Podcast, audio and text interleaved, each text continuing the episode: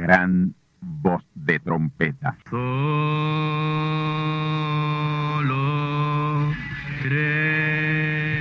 Saludos amigos y hermanos radioyentes. Están ustedes en sintonía con la audición radial Gran Voz de Trompeta, con el mensaje final de Dios al mundo, a la iglesia y a su pueblo escogido. Esta es la voz de Dios, proclamando el mensaje del Evangelio del Reino, o Evangelio eterno, a todos los que moran en la tierra, en el cumplimiento de Apocalipsis capítulo 14 y verso 6. Este es un mensaje de alerta y de apercibimiento ante los eventos proféticos del fin del mundo que ya han comenzado. No es que viene el fin del mundo, es que ya comenzó. Y en esta audición radial ustedes se mantendrán bien informados y apercibidos sobre cómo asegurar la salvación y la vida eterna, que es lo importante ante tales eventos. A continuación, ustedes escucharán no un mensaje doctrinal ni dogmático, sino la pura palabra de Dios, probada con las escrituras, la verdad como la verdad es, pues conoceréis la verdad y la verdad os libertará.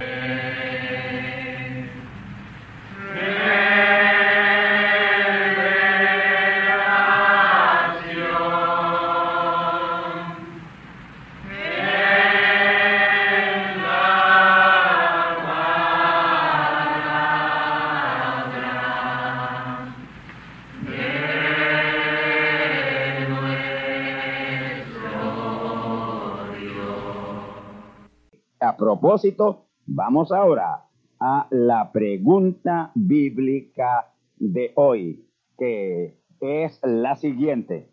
En la eternidad, ¿serán solo recordadas las cosas buenas y no las cosas malas que han sucedido durante nuestra día en esta tierra? ¿O cómo será?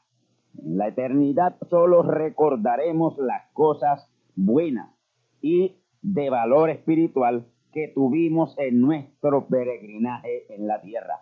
Del mal no habrá memoria, pueden estar seguros de eso. No se recordará nada que haya tenido eh, relación con pecado, con maldad, con angustia, con toda cosa completamente negativa. La Biblia dice que no habrá memoria del pecado, ni del pecador, ni de sus obras. Allí ninguno recordará a su hermano o padre o madre o amigo que se quedó fuera de la eternidad. Y en la eternidad, uno que fue padre o una que fue madre se acordare de su hijo que no entró a la eternidad y sufriere por ello, eso sería un recuerdo tormentoso y penoso y eso no lo habrá aquí. Usted puede estar seguro de eso.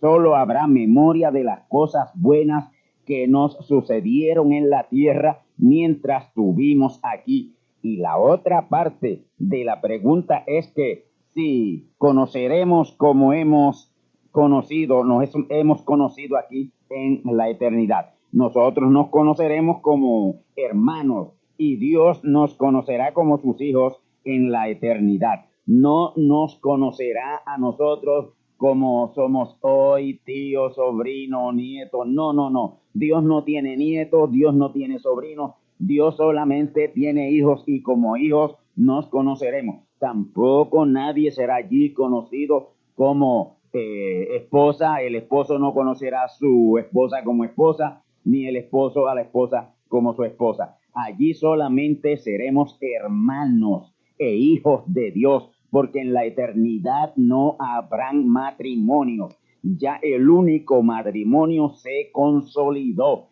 que es el matrimonio de Dios y sus hijos.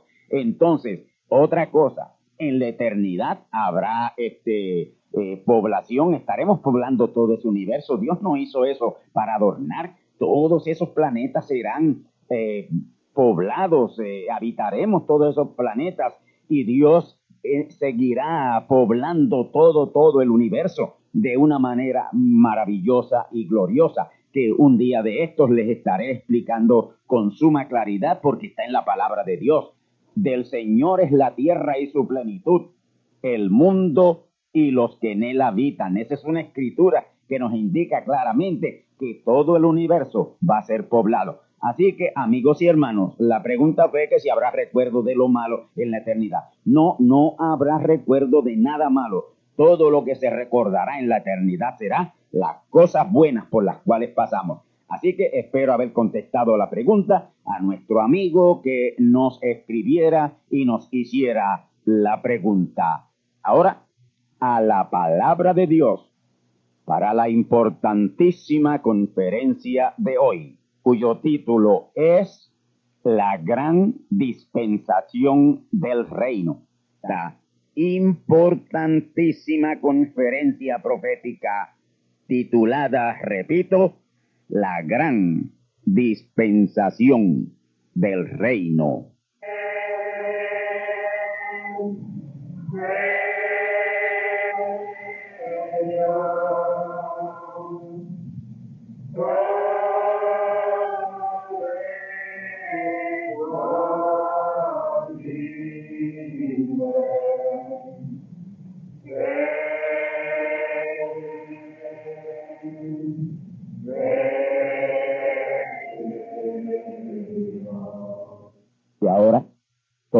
Conmigo a la palabra de Dios.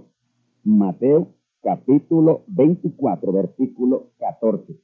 Y será predicado este evangelio del reino en todo el mundo, por testimonio a todos los gentiles, y entonces vendrá el fin.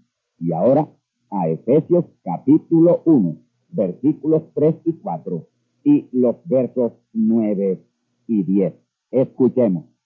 Bendito el Dios y Padre del Señor nuestro Jesucristo, el cual nos bendijo con toda bendición espiritual en lugares celestiales en Cristo, según nos escogió en Él antes de la fundación del mundo, para que fuésemos santos y sin mancha delante de Él en amor. Verso 9. Descubriéndonos el misterio de su voluntad según su beneplácito, que se había propuesto en sí mismo, de reunir todas las cosas en Cristo en la dispensación del cumplimiento de los tiempos. Así, las que están en los cielos como las que están en la tierra. Mi tema por los próximos 45 minutos será el gran o la gran dispensación del reino.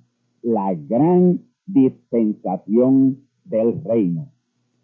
En este mensaje yo les pido a todos que estén bien atentos, ya que en el mismo estaré probando que ya no estamos en la dispensación de la gracia.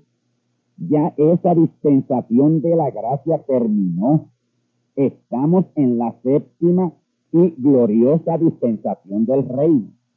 La dispensación de la gracia es la número seis, la seis, pero ya esa dispensación terminó. Estamos en la séptima dispensación, que es la gloriosa dispensación del reino, donde ya pronto mundialmente se comenzará a predicar este evangelio del reino.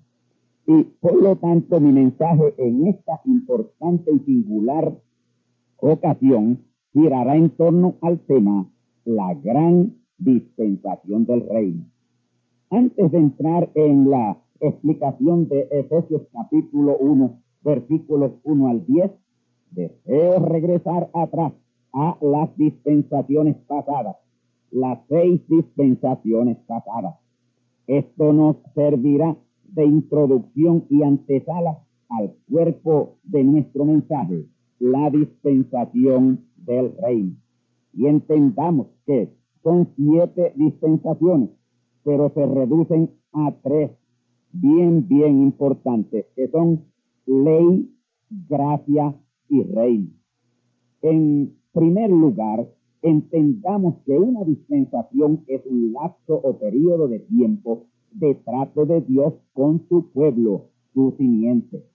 Y ese trato de Dios con su pueblo, su simiente, corresponde con el orden preordenado desde antes de la fundación del mundo.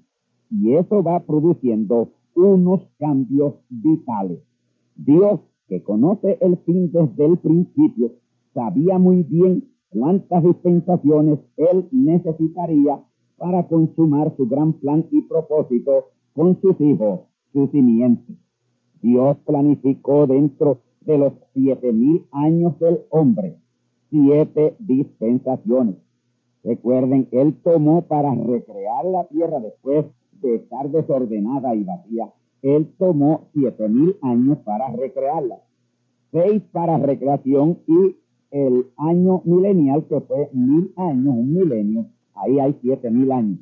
También le dio a sus hijos siete mil años para su total restauración después de su caída. Así que estamos ya, ya en la finalización, estamos apenas a unos añitos, o tal vez quizás hasta menos, de terminar el séptimo milenio, el sexto milenio del hombre. Repito, terminar el sexto milenio del hombre. Y estamos ya en la dispensación final. Dios creó la morada de su primer hijo manifiesto en la tierra en la tarde del sexto día recreativo o de recomposición de la tierra. En el sexto día de recomposición de la tierra, ya en el atardecer de ese día, Dios creó el cuerpo de carne, su morada, cuerpo de carne, su morada, porque Adán espíritu, Adán teofanía, ya existía en Dios y con Dios de antes de la fundación del mundo, porque los hijos de Dios son eternos como Él es eterno. El séptimo día fue día de reposo. Y ese séptimo día tipifica o señala la séptima dispensación, que es la dispensación del Espíritu Santo o dispensación del reino o dispensación de la adopción. Por cualquiera de esos nombres usted puede llamar esa séptima dispensación, que es la dispensación final. Ahora, ese séptimo día de reposo de Dios junto a su hijo Adán representó y señaló a la edad celestial, en donde en verdad habrá reposo verdadero. En otras palabras, esos mil años de reposo fueron una edad celestial para Adán en compañía de Dios. Ahí fue enseñado de Dios, pero no nos llegó a comunicar mucho. Todo ese conocimiento que él adquirió al caer de su posición espiritual, al hacerse pecado con el pecado de su compañera Isha o Eva, como ustedes la conocen. Ahí fue en donde Adán recibió toda la sabiduría y conocimiento para gobernar la tierra. Terminado ese séptimo día milenial, comenzaron los siete días mileniales del hombre, o sea, sus siete mil años preordenados para el gran cumplimiento del plan y propósito de Dios. Y ahí Dios encargó al hombre Adán, su hijo, toda la tierra y sus criaturas. Génesis capítulo 2, versículos 7 al 20.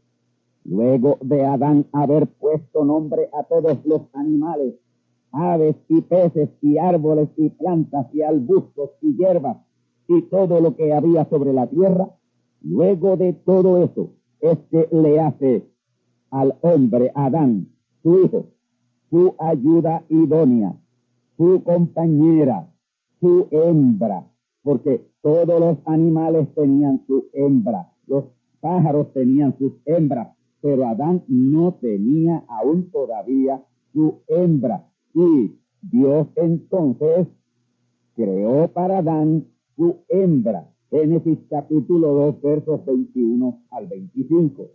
Y esta es la prueba de que la mujer no está en la creación original. Ella fue añadida a la creación original más de mil años después de Adán ser creado, el cuerpo de Adán ser creado. Génesis 2.15 dice que Dios tomó al hombre y le puso en el huerto del Edén para que lo guardara y lo labrara cuidara y labrara el huerto.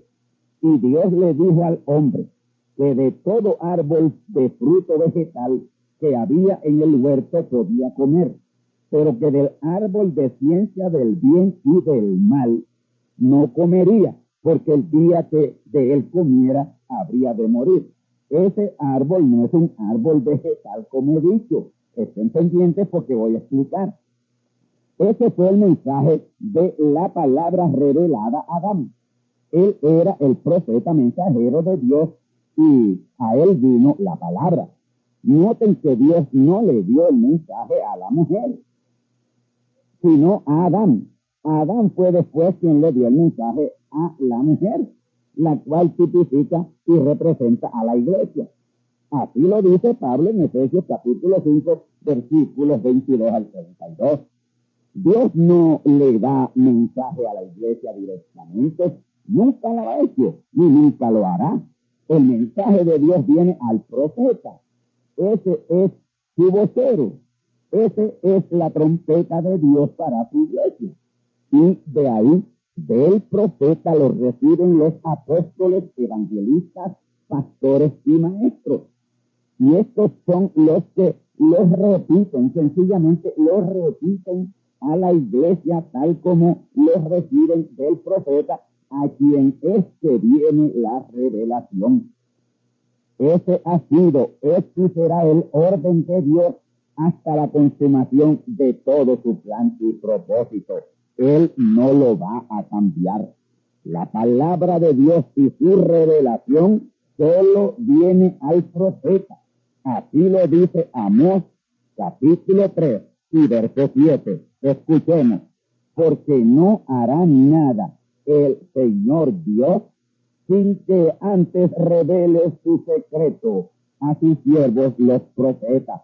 Noten eso, no hará nada el Señor sin que antes los revele a sus siervos los profetas.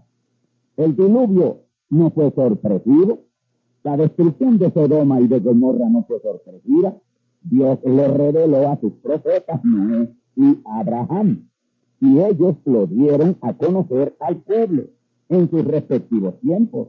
Noten, Adán recibió el mensaje directamente de Dios. La mujer lo recibió de Adán. La mujer es tipo de la iglesia. Adán es tipo de Cristo, el mensajero, el profeta. Adán, quien recibió el mensaje directamente de Dios, no cayó, sino la mujer que lo recibió de Adán. Adán no pecó, sino que se hizo pecado con el pecado de su compañera. Y eso es muy distinto. Adán era un creyente, la mujer era una incrédula. La serpiente era una manufacturada del tipo Judas. Ella prestó atención al falso ungido serpiente. Y por lo tanto, ahí, en el mismísimo principio, encontramos tres clases de creyentes. Creyentes verdaderos, incrédulos y creyentes manufacturados. A Adán, que recibió la revelación directa de Dios, el diablo ni siquiera se molestó en atacarle porque el diablo sabía que iba a perder el tiempo. Adán no podía pecar. Era un genuino creyente de la palabra. Con la mujer el diablo sabía que tendría éxito por esta no estar en la creación original y ser una incrédula. Ella prestó atención a la serpiente. Adán no le hubiera prestado atención a la serpiente. La mujer recibiendo la revelación de Adán y no de Dios también es un tipo de los creyentes manufacturados que reciben de segunda mano y no directamente de Dios a través de su profeta que es su boca, que es la boca de Dios. Ahora, el verso 17, Génesis 2, 17, es una escritura que no debemos pasar por alto porque es algo muy fielmente cumplido. Escuchemos, mas del árbol de ciencia del bien y del mal no comerás de él, porque el día que de él comieres morirás. Noten, árbol de ciencia del bien y del mal. Dos diferentes árboles Aquí como que los engloba y aparentemente es el mismo árbol, un solo árbol de ciencia del bien y del mal, pero no es así. Este árbol de ciencia del mal que es la serpiente y este árbol de ciencia del bien que era Adán. En primer lugar, ese árbol no fue árbol vegetal, sino animal. árbol de ciencia del bien, Adán, árbol de ciencia del mal, el hombre serpiente. Una fruta, sea la que sea, no produce ciencia del bien y ciencia del mal, es imposible. Pero el sexo sí produce hijos malos e hijos buenos. El primer sexo produjo a Caín. El segundo sexo produjo al hijo verdadero de Adán, que fue Abel. El sexo produjo a un Caín y produjo también a un Abel. Caín era tan malo que fue el primer homicida en la tierra recreada. Él fue el fruto del árbol de ciencia del mal, que fue la serpiente, el hombre animal serpiente. Caín mató a Abel, su medio hermano. Y digo medio hermano porque ellos eran hermanos solamente de madre. Porque Abel era hijo de Adán, pero Caín no era hijo de Adán. Caín era hijo de la serpiente en Eva, pero Abel era hijo de Adán en Eva. Así que Abel era hijo de ambos, de Adán y Eva, pero Caín era hijo solamente de Eva. Adán fue padre de Abel, pero no de Caín. Caín era hijo del hombre animal serpiente. Estén claros en esto, porque esto es así, dice la palabra de Dios, así dice el Señor. Y es tiempo ya de que nos olvidemos del ridículo de la manzanita. El primer parto de Eva fue de gemelos, uno de la serpiente y el otro de Adán. Ese fue el pecado del Edén, un pecado de adulterio. Comieron del fruto del árbol de ciencia del bien y del mal.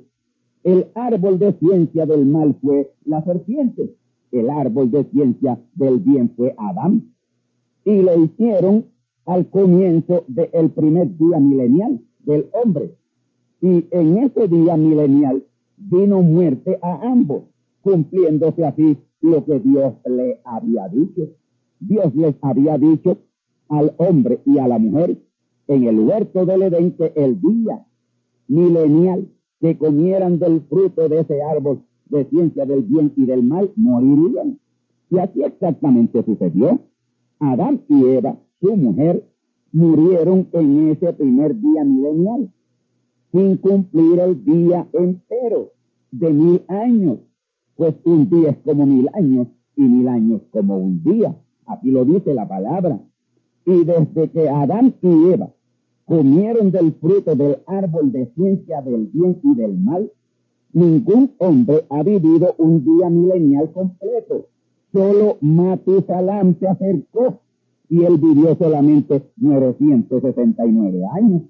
El que más se acercó al día fue Matusalán, quien vivió, repito, 969 años, a ley de 31 años, para vivir un día en la tierra, pero no lo vivió Recuerden siempre que cada día de recreación o recomposición de la tierra fueron días de mil años.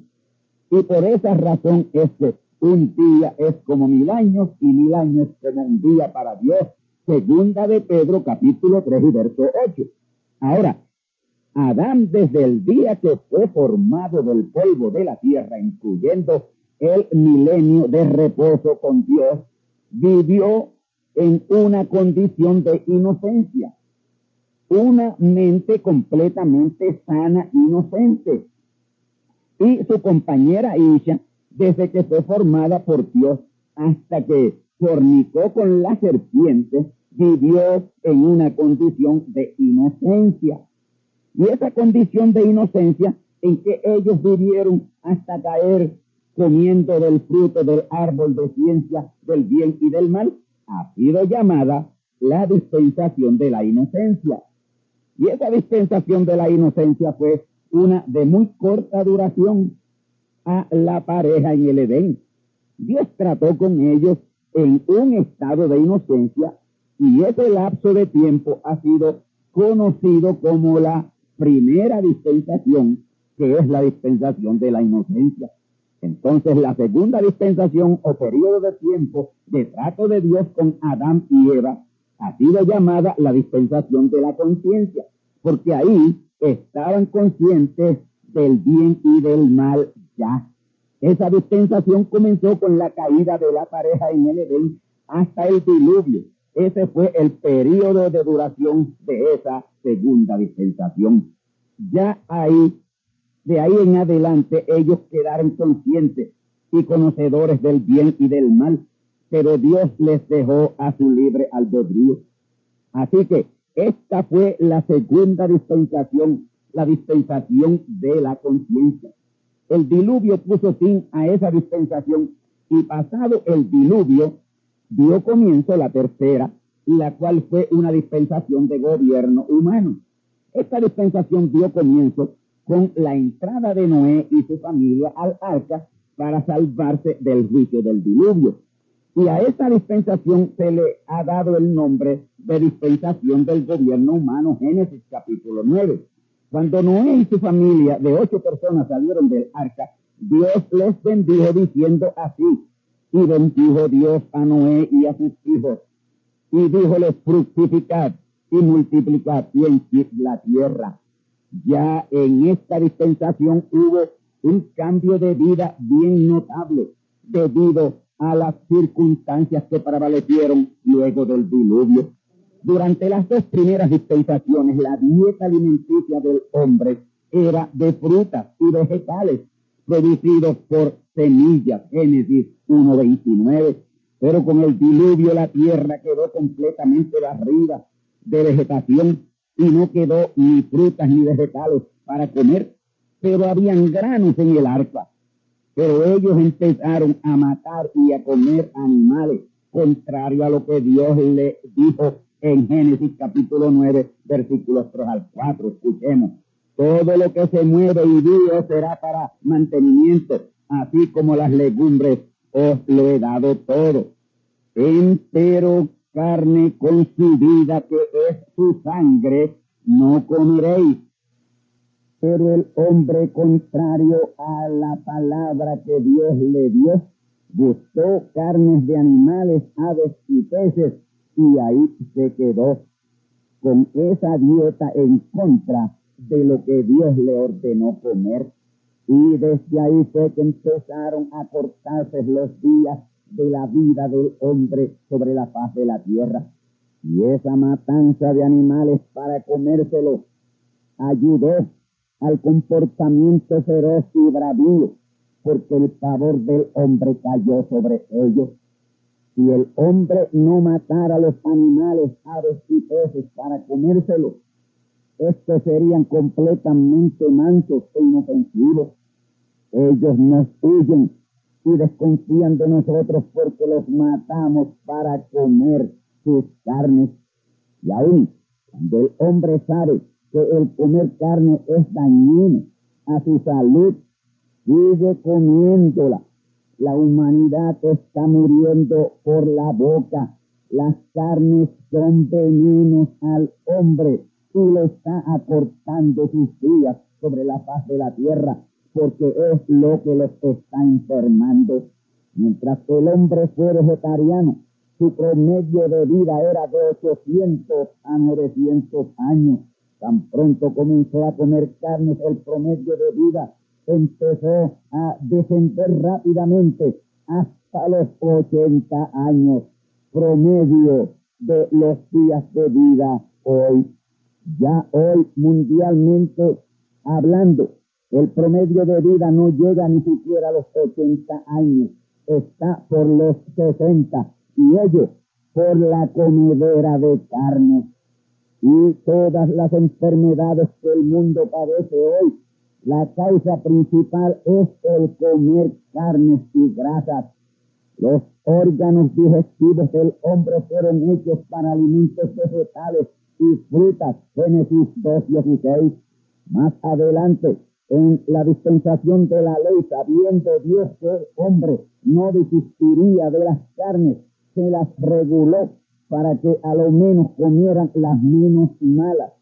Los mariscos se los prohibió totalmente por lo dañinos que son a la salud. El marisco es veneno a nuestro sistema sanguíneo, Eso jamás lo debe comer un hijo de Dios. En la ley, el único pescado que Dios permitió comer fue el de escama, pero en la permisiva voluntad de Dios, tampoco en la perfecta voluntad de Dios. La perfecta voluntad de Dios es no comerlo. En todas esas cinco dispensaciones pasadas, desde la dispensación de la conciencia hasta la dispensación de la gracia, prevaleció lo que es en parte, pero lo que es en parte, que es todo lo que está en la permitida voluntad de Dios, llegó hasta la dispensación de la gracia, que fue la sexta dispensación. Ya hoy estamos en la dispensación del Espíritu Santo o dispensación del reino, la edad eterna de la iglesia, en donde solo prevalecerá lo que es perfecto y lo que es en parte quitado. Ahora mismo estamos en un periodo de transición bien adelantado hacia lo que es perfecto. Hubo una excusa o pretexto del hombre para comer carne luego del diluvio, pero ya hoy no hay absolutamente ninguna excusa para comer carnes de animales, peces y aves. Ahora, ¿por qué no ha habido una campaña masiva mundialmente en contra del comer carne, que es lo que tiene a la humanidad enferma y la ciencia médica lo sabe? Sencillamente por la grande influencia de los intereses creados del comercio, la proliferación de las enfermedades y las plagas se debe a la alimentación errónea de la humanidad. Pero para los hijos de Dios ha comenzado una dispensación para regresarnos a la perfecta voluntad de Dios en todo, inclusive nuestra dieta alimenticia. Y un requisito indispensable para la adopción y transformación de nuestros cuerpos es regresar a la alimentación del principio Génesis 1, 29. Yo no sé cómo podrán hacer el supuesto rapto los come carne. Y podemos estar seguros que todo hijo de Dios se esforzará por llegar a estar en la perfecta voluntad de Dios en todo.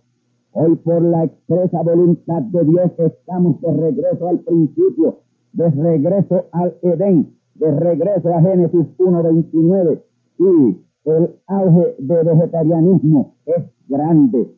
Esto no es una doctrina en esta edad o dispensación del reino. No se establecen doctrinas aquí. No tenemos doctrinas, tenemos a Cristo que es la palabra y la creemos y la obedecemos ciento por ciento. El reino de Dios no consistió en comida ni en bebida, en las seis dispensaciones pasadas, pero no es así en esta dispensación del Espíritu Santo, en esta gran dispensación del reino, por el gran conocimiento de la palabra que hemos recibido y que ha venido para el pueblo de Dios. Por eso, yo en razón de ello les digo a ustedes, con así dice el Señor, hoy, en esta dispensación del reino, dispensación del Espíritu Santo, dispensación de la adopción. Sí, el reino de Dios es comida y es bebida.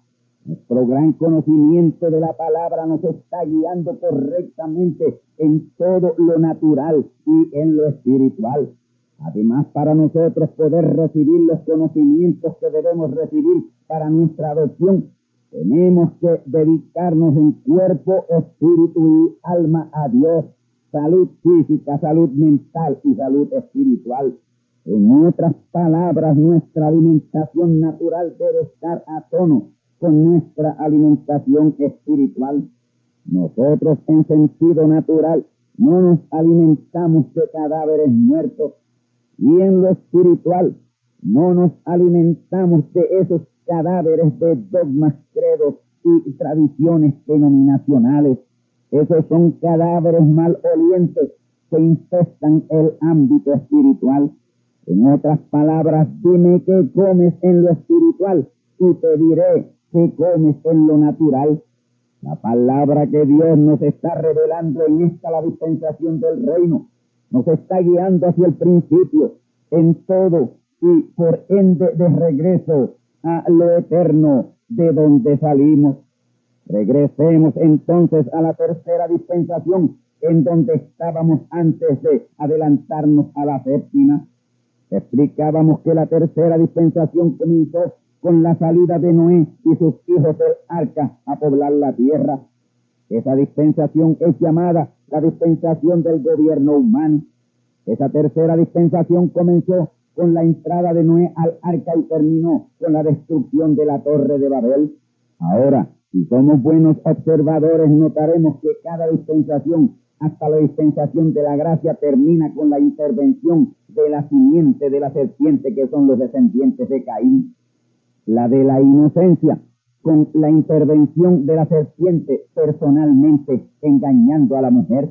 La de la conciencia, con el diluvio provocado por la gran proliferación de la simiente de la serpiente.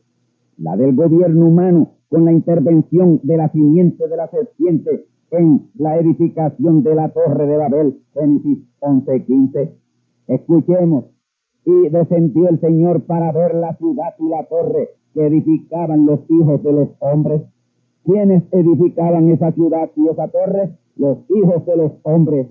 ¿Y quiénes son esos hijos de los hombres?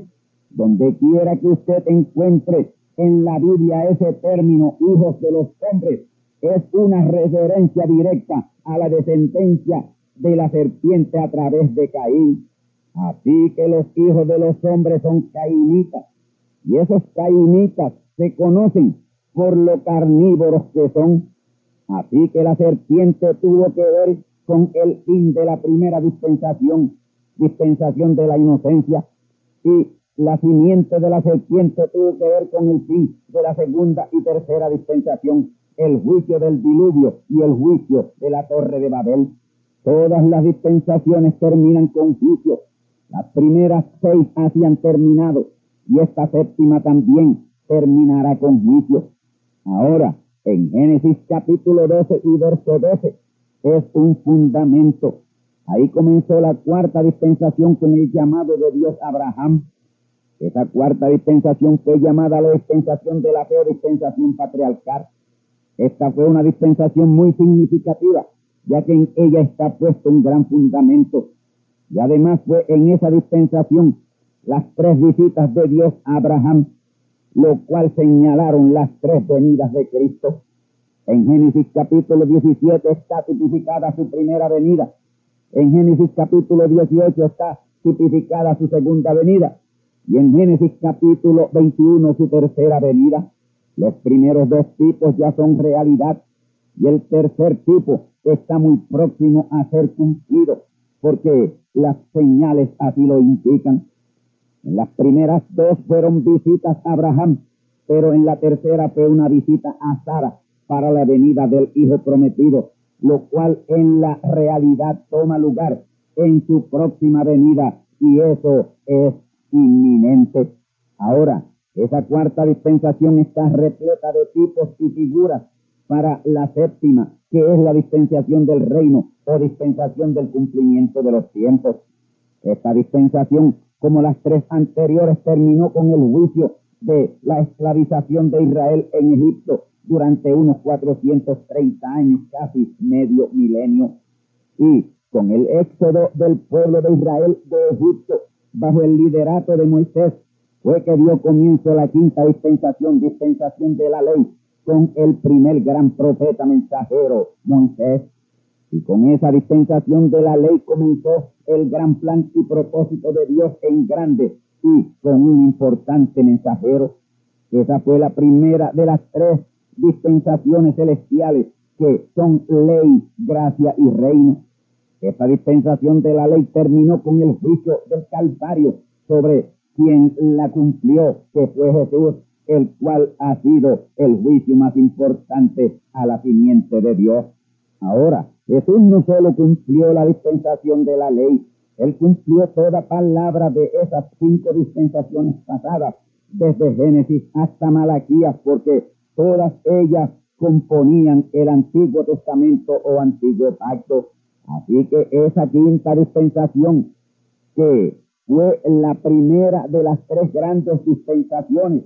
Comenzó con Moisés en el monte Sinaí y terminó con Jesús en el monte Calvario, de monte a monte. Y al cumplir Jesús la ley, cumpliéndola estableció la dispensación de la gracia. Y esa dispensación de la gracia vino a ser la segunda dispensación celestial. Y durante esa dispensación de la gracia se desarrollaron las siete edades de la iglesia. La primera edad, Éfeso, mantuvo su virginidad a Cristo hasta que su ángel mensajero Pablo fue decapitado en Roma. De ahí en adelante fue en decadencia cuando fue quitado Pablo, que era el que impedía la entrada de esos lobos rapaces que él claramente dijo que vendrían. Esmirna, el segundo periodo o edad de la iglesia, batalló por mantenerse en su pureza y su virginidad en la palabra y la mantuvo. Pero ya en el tercer periodo o edad de Pérgamo, Satanás mudó su trono a la iglesia y ahí lo tiene hasta hoy. El trono de Satanás desde entonces está en la iglesia. El profeta Joel profetizó esto, que le habría de suceder a la iglesia. Joel 2.25. Yo restituiré los años que comió la oruga, la langosta, el pulgón y el revoltón. Ya para la cuarta edad de la iglesia fue completamente arruinado y comido el árbol de la iglesia por ese espíritu anticristo en esas cuatro etapas primeras. Es el mismo gusano o espíritu del anticristo en cuatro distintas etapas, destruyendo la espiritualidad de la iglesia. Pero así como en cuatro etapas el espíritu del anticristo arruinó y destruyó la iglesia virgen, llevándola a fornicar con credos, dogmas, tradiciones y sistemas y mandamientos de hombres. Así también el Espíritu de Cristo en cuatro etapas, las últimas cuatro etapas, restaura y regresa a la iglesia, al principio, a la palabra. Sardis, Filadelfia y la Odisea fueron las tres últimas edades de la iglesia en las cuales Dios comenzó a restaurar y restauró. Pero esa restauración de la palabra quien la vio y recibió fue la novia, la manada pequeña, la simiente predestinada de Dios. La iglesia la rechazó. Y en la última edad, la edad de la Odisea, la cual dio comienzo en el año 1906. La Odisea es el movimiento pentecostal. Ahí comenzó Dios a restaurar a la iglesia, a la palabra, para luego tomar las primicias a Él conforme a San Juan 14.3 y segunda Tesalonicenses 2.1, que es el verdadero rapto o arrebatamiento. Pero la cuarta etapa no fue de restauración, ni es de restauración, es tomarnos y recogernos a Él, que es Cristo, que es la palabra. Y ese tomarnos y recogernos a Él, eso no es restauración, eso es un regreso a Cristo la palabra, haciendo de esas primicias una novia palabra. Eso no tomó lugar en la edad de la Odisea, sino en la edad celestial, o edad de la palabra, o dispensación del reino, o dispensación del cumplimiento de los tiempos, que es la gloriosa dispensación en la cual estamos y que es la misma dispensación del reino. Y vamos rumbo al establecimiento literal del glorioso y eterno reino de Dios en esta bendita y gloriosa dispensación del reino. Continuaremos.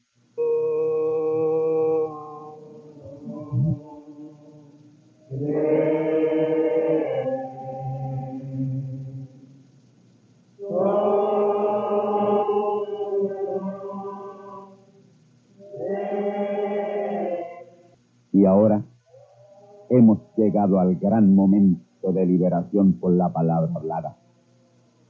Haga de este momento su gran momento de liberación.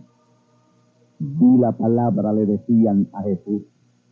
Di la palabra y mi hijo sanará, mi mozo sanará, mi hermano sanará. Y Jesús decía, ve y como creísteis, te será hecho. Y era hecho como ellos creían. Y Él es el mismo antier, ayer y hoy. Lo que Él hizo antier y ayer por otro, lo hará por ti hoy. Cree solamente. Enfermedades malignas que oprimen esas vidas, les declaro fuera de existencia. Digo que se desvanezcan, muera todo germen, bacteria y virus de enfermedad.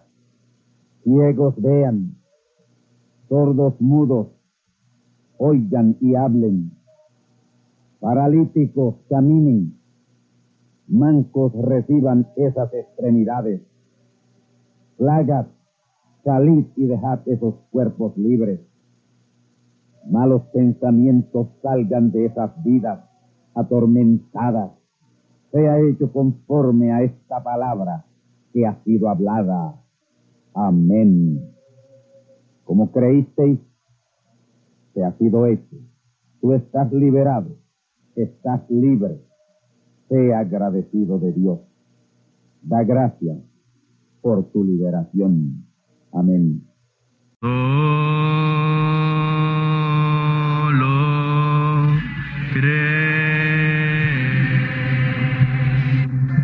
Y hermanos radioyentes, han escuchado ustedes la audición radial Gran Voz de Trompeta y nuestra dirección postal es Gran Voz de Trompeta, apartado 1630, Canóbanas, Puerto Rico, 00729.